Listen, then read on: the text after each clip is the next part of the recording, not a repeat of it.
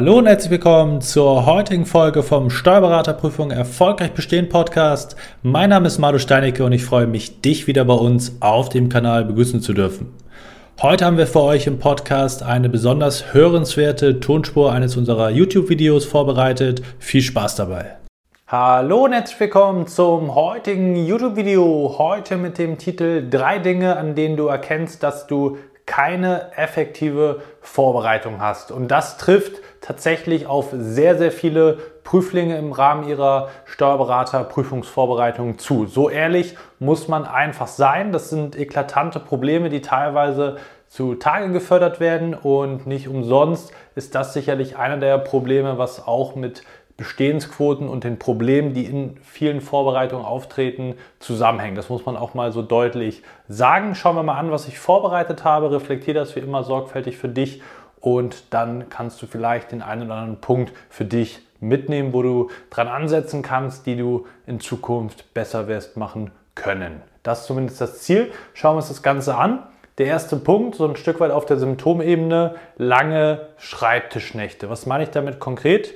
Wenn du feststellst, du kommst nur zum Lernen, wenn du wirklich dich abends hinsetzt, dann lange Schreibtischnächte hast, wo du auch das Gefühl hast, dass du mal so ein Stück weit produktiv bist. Das spricht aber nur dafür, dass du es vorher nicht schaffst, das in den Alltag zu integrieren. Also das im Sinne von deine Lernzeiten und zwar zu den Zeiten, wo man wirklich produktiv ist.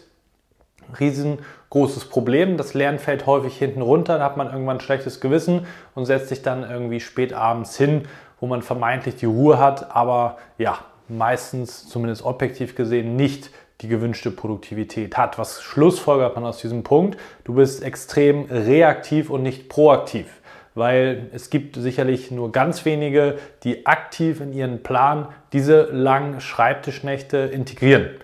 Und dann muss das sicherlich gute Gründe haben ähm, oder es ist nicht so strategisch sinnvoll an der Stelle, aber wenn du zufällig dahin kommst, diese Schreibtischnächte zu produzieren, dann spricht das eben für die Reaktivität, für ein schlechtes Gewissen, was du dann ausmerzen möchtest, aber nicht für kontrollierte, geplante, zielstrebige Vorbereitung. Das muss man für die meisten Fälle ganz klar so festhalten.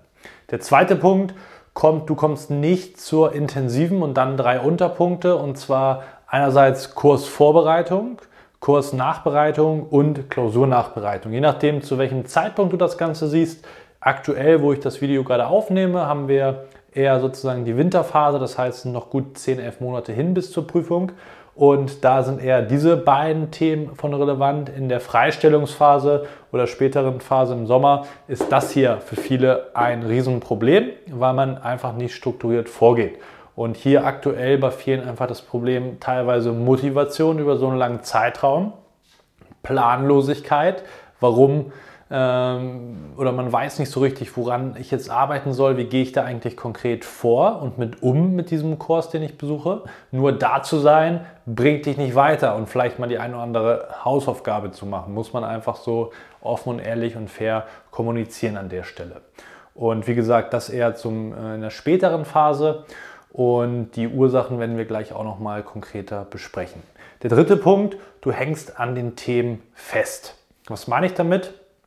Du bist vielleicht im Selbststudium, arbeitest Lehrbriefe oder Skripte durch und sagst dir, okay, ich möchte jetzt den Lehrbrief durcharbeiten. Da sind dann beispielsweise 60 bis 100 Seiten und du setzt dir erstmal eine Deadline. Ob du die einhältst oder nicht, du bist innerhalb des Skriptes, innerhalb des Themas und kannst in der Regel gar nicht richtig einschätzen, wie tief muss ich denn eigentlich jetzt hier reingehen was muss ich wirklich wissen, was reicht aus für den Zeitpunkt, wo ich mich das erste Mal mit dem Thema auseinandersetze. Viele machen den Fehler zu denken, ich arbeite den Lehrbrief von A bis Z durch und muss direkt alles können. Das ist einfach ein Prozess, wo du Stufe für Stufe erklimmen musst, so vom Wording her kann man schön sagen, weil das sozusagen einen Fortschritt beinhaltet, auch äh, metaphorisch von der Aussage her, Schritt für Schritt.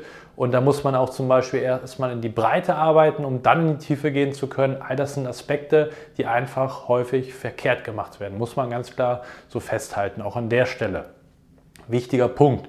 Wie und wie tief muss ich in diesen Lehrbriefen und Skripten vorgehen? wenn ich das erste Mal mich mit den Themen auseinandersetze. Ganz entscheidender Punkt, sonst wirfst du einfach nur deine Lernzeit drauf und versuchst so ein Stück weit, hast aber nicht so richtig den Plan, was du eigentlich machst und ja, vergeudest einfach auch viel zu viel Lernzeit. Das muss man einfach festhalten. Das sozusagen zu äh, Aspekten, woran man das ganz gut erkennen kann, rein von der symptomatischen äh, Betrachtung her oder auch der symptomatischen Ebene. Was sind die eigentlichen Ursachen für viele dieser Aspekte? Gehen wir mal ein Stück tiefer rein. Erster Punkt, Anwendung von Lernstrategien aus der Schul- bzw. Unizeit. Die Steuerberaterprüfung, und da muss man einfach ehrlich zu sich selber sein, sprich damit denjenigen, die das Ganze schon mal hinter sich gebracht haben, kann man in der Regel nicht vergleichen mit deinem Bachelor, mit deinem Masterstudiengang und auch schon gar nicht mit der Abiturzeit, egal in welchem Bundesland du das Abitur gemacht hast. So viel kann man, denke ich, festhalten. Der Umfang, die Masse des Stoffes erschlägt einen einfach. Damit umzugehen ist schon mal mental sehr, sehr schwierig, aber vor allem auch strategisch. Wie muss ich das parzellieren? Wie teile ich mir das auf? was sind sozusagen effektive Methoden, um mit diesem Stoff klarzukommen. Auch lernstrategisch.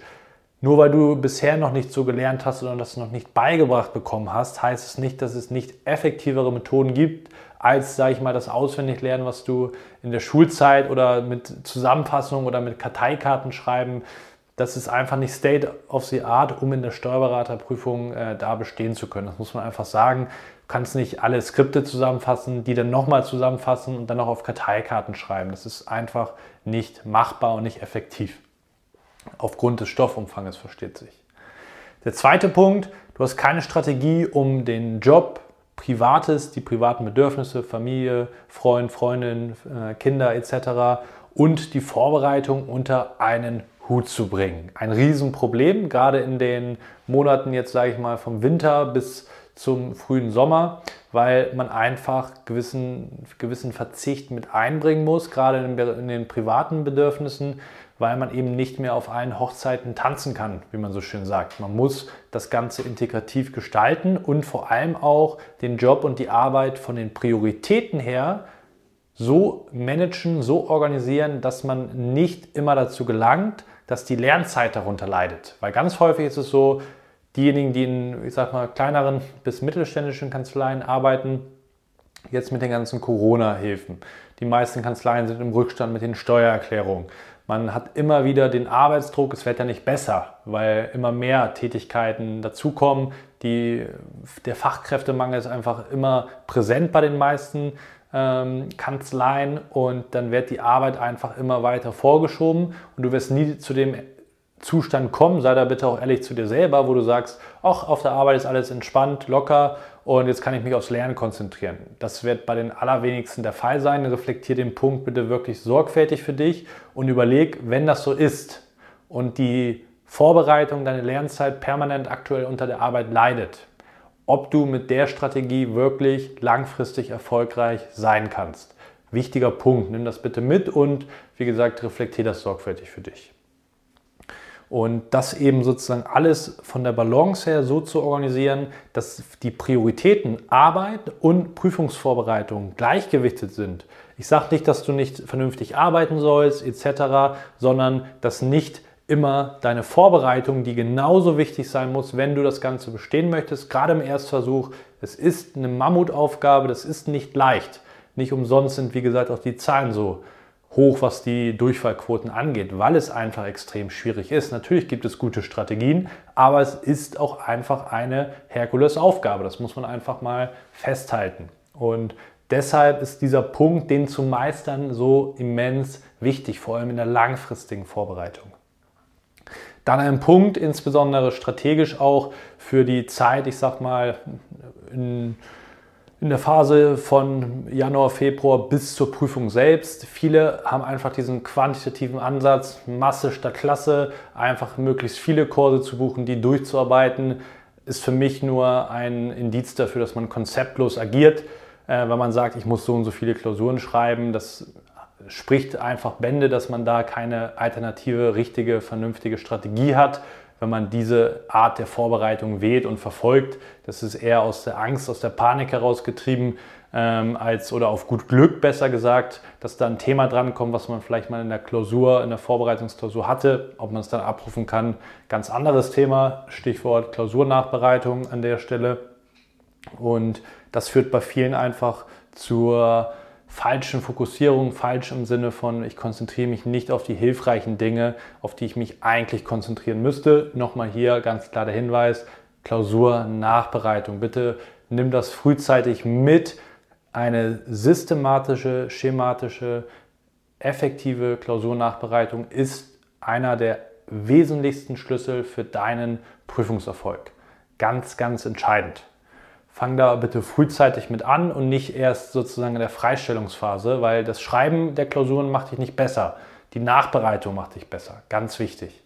Und der letzte Punkt, den ich noch aufgeschrieben habe, und zwar ein Überblick über die Themen fehlt bei ganz, ganz vielen. Was auch nicht verwunderlich ist, wenn man eben nicht das von der Pike auf an auch systematisch beigebracht bekommen hat, wie eben viele Diplom-Finanzwerte, wo das eben von, dem, von der Studienordnung so auch vorgegeben ist. Das ist sehr strukturiert. Das sind essentielle Punkte, die man da sozusagen auch übernehmen kann, ein Stück weit. Ganz wichtig. Und das bleibt eben nicht dabei, sondern das bezieht sich vor allem auf die Grundlagen. Die Basics sind enorm wichtig. Lass es dir nochmal gesagt sein unterschätzt diesen Punkt nicht. Es gibt so viele fancy Shiny Object Themen, wie wir immer so schön zu sagen pflegen. Aber ganz ehrlich, du wirst dann nicht erfolgreich sein in diesen Themen, wenn die absoluten Basis-Kernelemente nicht sitzen. Konzentriere dich darauf, fokussiere dich darauf. Du musst den Wert einfach erkennen für den Prüfungserfolg, den die Grundlagen mit sich bringen. Themenzusammenhänge eben auch schon angesprochen, wie musst du auch so didaktisch vorgehen, dass du nicht erstmal mit einem Thema anfängst und die Bausteine davor gar nicht vorhanden sind und du entsprechend gar nicht die Zusammenhänge verstehst. Das ist auch viel bei vielen Kursen, gerade in Präsenz, der Didaktik geschuldet, dass es nicht vernünftig aufeinander aufbaut, aber eben generell auch das Verständnis bei vielen nicht vorhanden ist oder da auch kein Wert drauf gelegt wird oder man es einfach nicht besser weiß. Da gibt es natürlich mannigfaltige Gründe, die dahinter stecken. Und auch ein Punkt, der viel zu kurz kommt bei ganz, ganz vielen, ist das Thema Fortschrittskontrolle. Das heißt, du musst KPIs haben, du musst Messbarkeit in deine Vorbereitung bekommen, wie viel muss ich machen, woran muss ich arbeiten und das Ganze eben auch so messbar zu machen, dass es nicht auch ich habe das Gefühl, ich habe eigentlich viel getan oder ich habe das Gefühl, ich habe nicht genug getan, ich habe permanent ein schlechtes Gewissen. Wenn du das mit Zahlen, Daten, Fakten belegen kannst, dann ist das kein Gefühl mehr, dann ist das kein schlechtes Gewissen etc. Dann geht es nur noch darum, KPIs sind eingehalten oder KPIs sind nicht eingehalten. Komm weg von der Gefühlsebene hin zu wirklich Zahlen, Daten, Fakten basierten Einschätzungen, weil deine emotionale Lage im Rahmen der Vorbereitung immer wieder dir Streiche spielen wird aus, auf Grundlage der Angst, der Panik, die einfach bei vielen mit oder vorhanden ist, herrscht generell, was diesen Druck anbelangt, auch durchzufallen in dieser Prüfung, weil man so viel Zeit, Geld, Energie, Verzicht etc. einfach rein investiert. Und deswegen ist objektive Messbarkeit so enorm wichtig. Das sei dir nochmal gesagt an der Stelle wenn du dich in diesen Themen wiederfindest und du sagst, ich erkenne mich da drin wieder, ich habe dabei Probleme und ich weiß auch, dass ich das lösen muss, weiß aber nicht, wie ich das Ganze löse und dir das sozusagen nur den ersten Impuls gegeben hat, dann lade ich dich ganz herzlich ein, dich mal bei uns zu melden. Dann können wir dir bei der Umsetzung dieser Punkte helfen. Melde dich dafür einfach unter, zu einem kostenlosen Beratungsgespräch bei uns unter www.esh-stb-examensvorbereitung.de und dann schauen wir bzw. besprechen wir erstmal, was brauchst du tatsächlich, sind das schon die entscheidenden Punkte und dann zeigen wir dir natürlich auch auf, wie wir das Ganze gemeinsam umsetzen können, um deinen Prüfungserfolg sicherzustellen. Ansonsten freue ich mich, dass du wieder mit dabei gewesen bist. Reflektier die Punkte wirklich sorgfältig für dich. Warte da nicht zu lange, die zu beheben. Die sind essentiell für deinen Prüfungserfolg und dabei wünsche ich dir wie immer viel Erfolg. Bis zum nächsten Video, dein Malo.